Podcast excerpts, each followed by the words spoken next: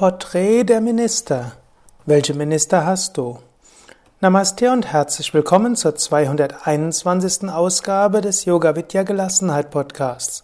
Mit der heutigen Hörsendung möchte ich eine Podcast-Reihe über die Minister beginnen, die du vielleicht in dir entdecken kannst.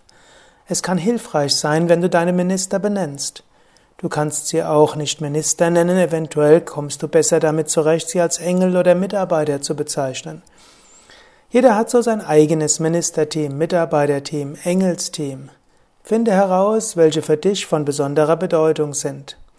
Hier ein paar Minister, die vielleicht sich in dir als Minister identifizieren lassen. Ich habe bei ein paar Seminaren Menschen gefragt bzw. aufschreiben lassen, welche Minister sich bei ihnen am stärksten hörbar machen.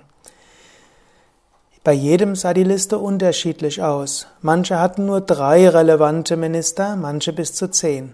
Für die meisten waren fünf bis sieben am wichtigsten. Obgleich also das Spektrum nur drei bis zehn Minister umfasste, bin ich dennoch zu einer Liste von zwölf Ministern gekommen. Damit sind nämlich fast alle Minister abgedeckt, die genannt wurden. Und die auch die wichtigsten Motive des Menschen abbilden. Erstens Minister für Ordnung, Ordnungsminister, Minister für Ordnung, Gerechtigkeit, Prinzipientreue, Umwelt und Ökologie. Zweitens Gemütlichkeitsministerin, Ministerin für Gemütlichkeit, Vergnügen, Wohlgefühl, Entspannung, innerer Schweinehund, Kafferprinzip.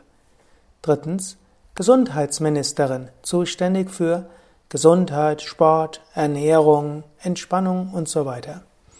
Viertens Verteidigungs- und Vorsichtsminister, zuständig für Selbsterhaltung, Sicherheit, für Reputation, vorbereitet sein für alle Eventualitäten, leichter Hang zur Paranoia.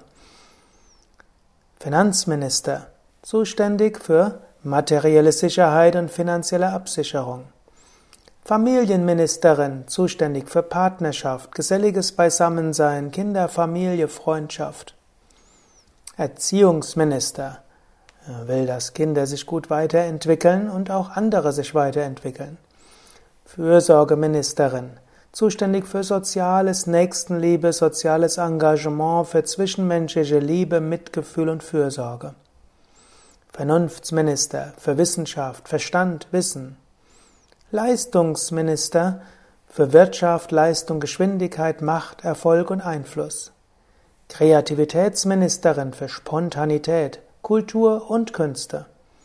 Ministerin für persönliche und spirituelle Weiterentwicklung. Kannst du dir darunter etwas vorstellen? Welche dieser Minister sind für dich von Relevanz? Du kannst diese Minister nochmals wiederfinden auf dem Blog zum Podcast und ich werde während der nächsten zwölf Hörsendungen jeden dieser Minister und Ministerinnen genauer beschreiben, wie er oder sie zu dir spricht, wofür er zuständig sein kann, und du kannst dann jeweils ein paar Tage lang mit diesem Minister, dieser Ministerin kommunizieren.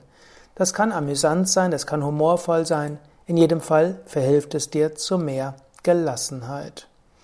Alles Gute, bis zum nächsten Mal.